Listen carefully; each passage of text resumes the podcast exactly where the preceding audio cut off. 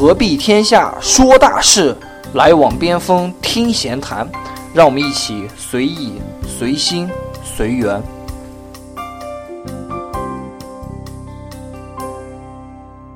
大家好，我是老边，我是疯子，欢迎收听《边锋闲谈》第二季。上一期呢，我们聊到了如何在试用期表现才能给自己加分。试用期结束之后，我们就正式的进入了转正的状态。我们也看到新闻，全国高校的毕业人数呢，也是突破了七百万大关，再创历史新高。每年的就业人数其实是非常大的。我们在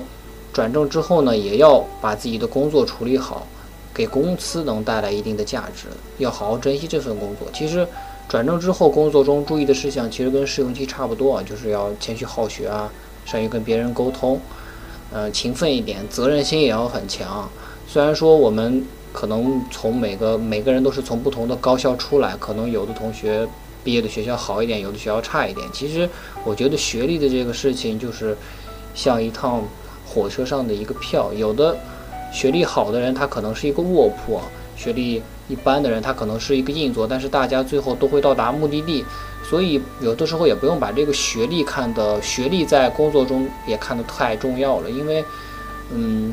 后天啊实实践证明后天的努力其实是才是决定你职业发展的一个因素吧。其实，在我们互联网行业的话，其实对学历这个，可大家应该可以有感知到，没有那么，嗯，太多的重视，而且实际上有时候如果你学历太高的话。到互联网里面，有时候可能还会有一种那种反歧视，因为，呃，比你早进入互联网的可能有些本科生的话，因为他在这个行业里面已经待的时间比较久，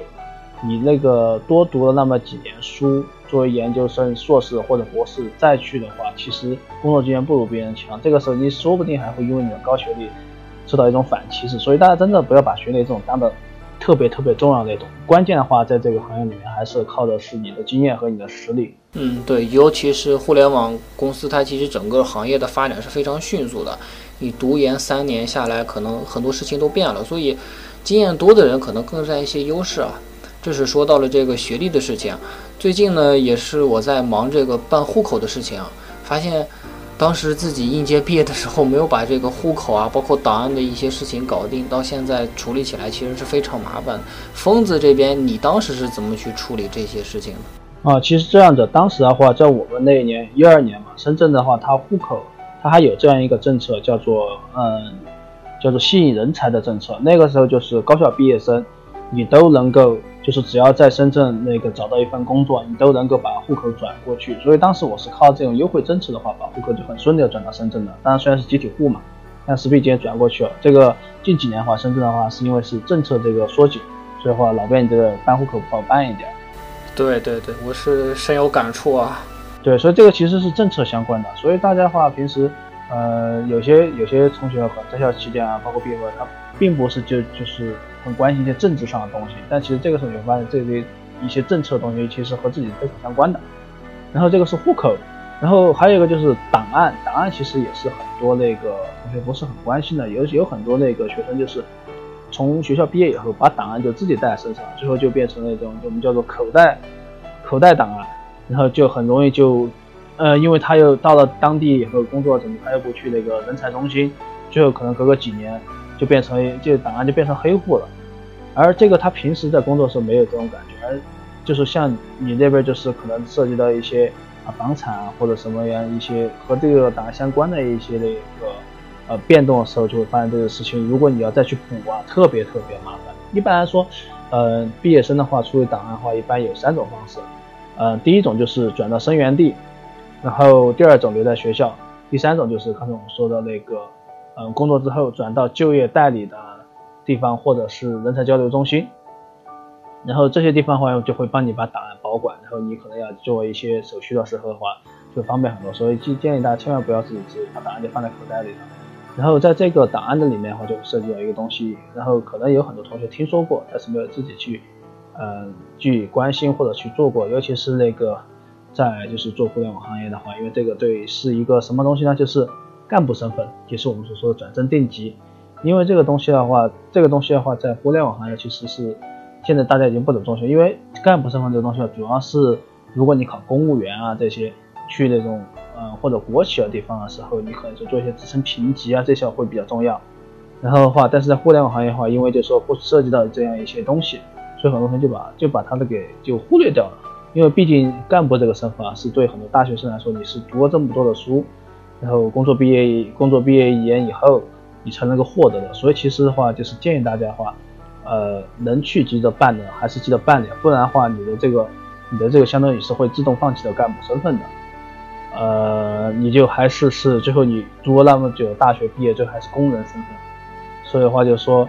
呃，你去办理总比没有好，因为你不能保证说你这一辈子真的就在互联网啊，有很在互联网行业工作，对吧？有很多那个朋友的话就说，在互联网行业干过几年后，说不定还是会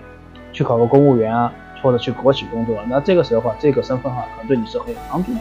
嗯，对对对，如果我当时刚毕业的时候就知道这些的话，我肯定会刚毕业的时候把这些户口的问题都办掉，所以也不会至于现在办起来特别麻烦啊。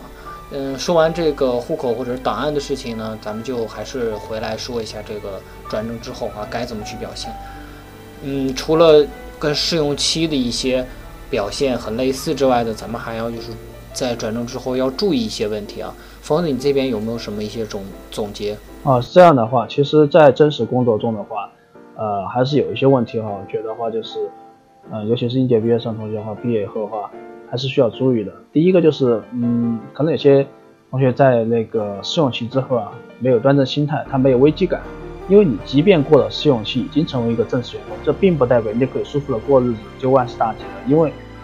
呃，很很明显一点就是，企业什么？企业它的目标是盈利，那么它盈利的话，它就不会花钱养闲人。所以你千万不要让自己变成一个闲人，没有危机感，这样的话最后被淘汰的肯定是自己。对，尤其是在大部分互联网公司，他们每年都有 KPI 的考核指标，其中的一个基本的原理就是要末位淘汰的，可能每那么公司内部会有一个指标，每年要淘汰百分之五的人。所以，如果你在公司里面真的是没有危机感，也不求上进的话，你可能就是被淘汰的人。对对对，然后还有一个情况就是的话，有很多大学生因为是学校里带惯了，出来刚到社会。试用期试用期的期间的话，就是说，因为工作量不会很大嘛，然后转正以后成为正式员工啊，那工作量有可能陡然一下增大，就会出现一种见困难就躲的心态。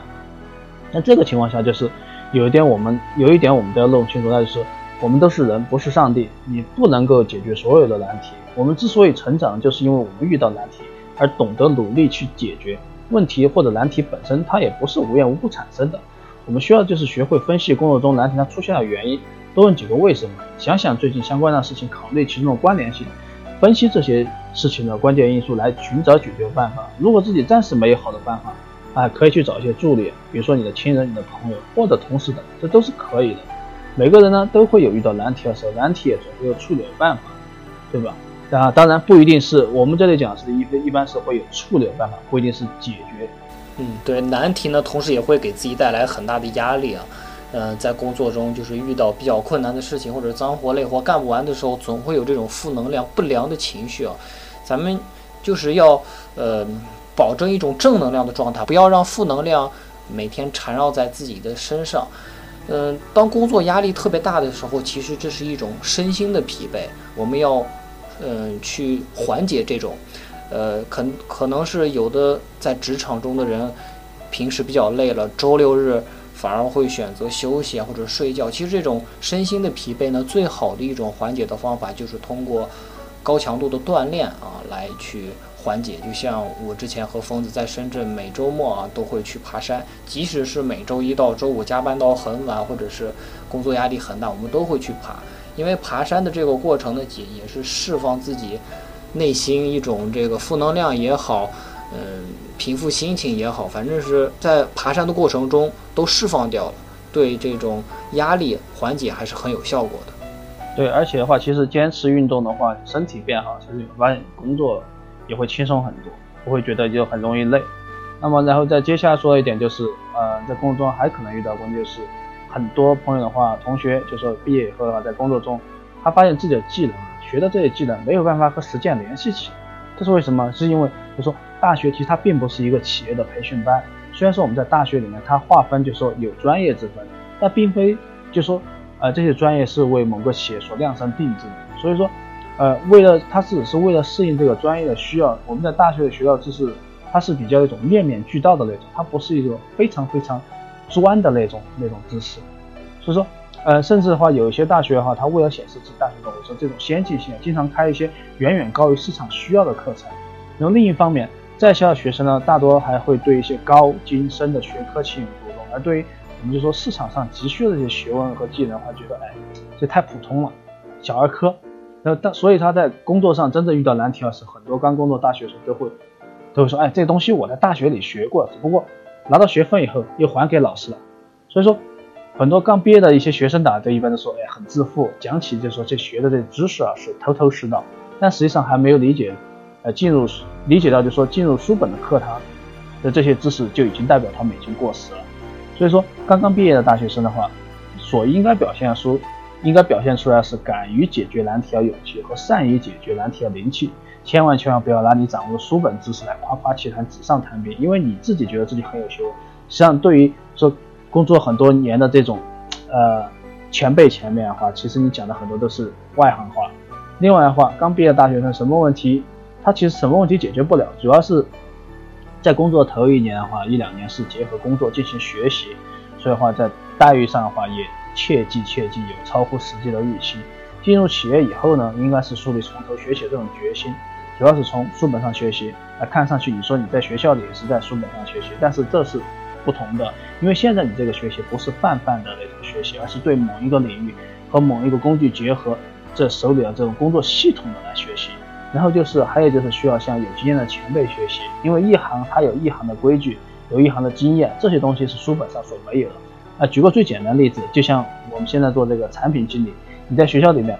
没有专门的教科书，也没有专门的专业，我们到这个行里入行的，其实都是一个相互学习和前辈学习这样一个逐渐经验经验积累的过程。嗯，然后最后你还有就是需要向实践学习，要关心你身边的这些工具和流程，去掌握他们，驾驭他们。这个学习过程中，就说如果能遇到一个好师傅，这简直就是你一生的造化。啊，这个是其实也是我本人是最遗憾的一个一个地方。没有没有能遇到一个长期能够带我这样一个好师傅，一定要注意，不要摆出大学生架子，虚心学习，拿出大学生真正应该学习的本事，这种就是学习的这种本事来解决实际问题才是王道。呃，很多应届毕业生在正式工作中，他没有办法处理好个人生活和工作之间的关系，而且这种没处理好的关系大多是个人感情的问题。这个我是只是想说一下个人建议吧。呃，我觉得。学生毕业的话，因为你刚开始工作，最重要的话还是先事业嘛。因为其实事业才是爱情的基础和决定条件。无论你是男生还是女生，都要有先有事业。生活是非常残酷的，没有事业你怎样去生活？没有资本你怎样去谈爱情？经济基础决定上层建筑。想要有好的爱情和生活，必须得事业第一。有了事业，你才能够兼得爱情，呃，这种更加的美好。呃，因为因为就是说的话，因为是。我包括我自己在内吧，已经不止一次见到说跟工作刚头几年这种小两口吵架，其实根源论根结底的话，其实基本都是经济问题。所以说，毕毕业后大家都已经步入社会，要从这种不切实际的童话爱情中走出来，才有可能营造这种更坚固的感情基础。啊，当然这个问题的话，要铺开来说就挺大了，就又可以专门再开个话题了。嗯，当然这个也是代表疯子的个人观点，我不完全赞同，因为。说到了这个个人，不用完全赞同，我只是说一下个人建议啊，因为毕竟这也是涉及到一个很古老的话题，很古老时候就有，就是先成家再立业，还是先立业再成家？每个人的具体情况不一样吧，有的人可能就特别适合先立业再成家啊，因为就像峰子刚才说的，经济基础决定上层建筑，但是有的人就适合先成家再立业，因为成了家之后，嗯，不用考虑在后面去找女朋友再结婚什么样子的，他的事业才能。有保障，有个坚强的后盾啊，所以这个也不能那种特别片面的去看吧，看问题还是要，嗯，从从两方面去看吧，各有利弊吧。这个，嗯，没关系，我们这个是分享自己的观点，也不会就是说强求，就说大家都必须得接受我的观点或者怎么样。对对对，呃，说到最后啊，这个转正之后啊，咱们确实是要端正心态啊，各种学习。要勇于直面困难，也要缓解好自己的压力。即使退一万步来讲，这个转正之后，嗯，这份工这份工作呢，嗯，不是自己喜欢的，或者是这份工作真的是学习不到什么东西，那我奉劝一点啊，千万不要裸辞。这个也是之前很多人的一个经验啊。当然，我们最后一期的话也会专门说一下这个辞职的事情，因为第一份工作再差，它也是一头驴啊。常说骑驴找马，骑驴找马，你骑着驴才能找马。如果你呃很着急的就裸辞掉了，你可能。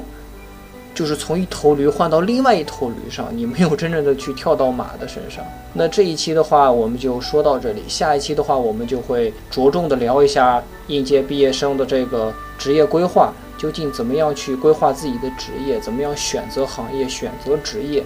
才能让自己的职业生涯更加成功。嗯，希望大家如果希望大家如果有什么那个。建议和意见的话，还是记得给我们留言呐。嗯，好，那这一期就到这里，我们下期再见。我们下期再见。